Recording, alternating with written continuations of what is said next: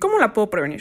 Bueno, lo primero es conocer los factores de riesgo que contribuyen a padecer ese tipo de anemia, y ya que este podcast está enfocado en el embarazo al ser el grupo que más la padece, los factores de riesgo son tener dos embarazos muy seguidos, estar embarazada de más de un bebé, vomitar con frecuencia a causa del malestar matutino, no consumir suficiente hierro en la dieta, tener un flujo menstrual intenso anterior al embarazo y tener antecedentes de anemia antes del embarazo. De igual manera, las pérdidas continuas de sangre pueden contribuir con la deficiencia de hierro y con la anemia.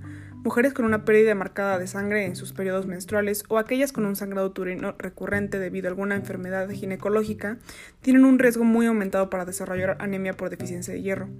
Lo segundo es conocer las causas. En la mayoría de las mujeres la deficiencia de hierro surge debido a una ingesta diaria de hierro insuficiente.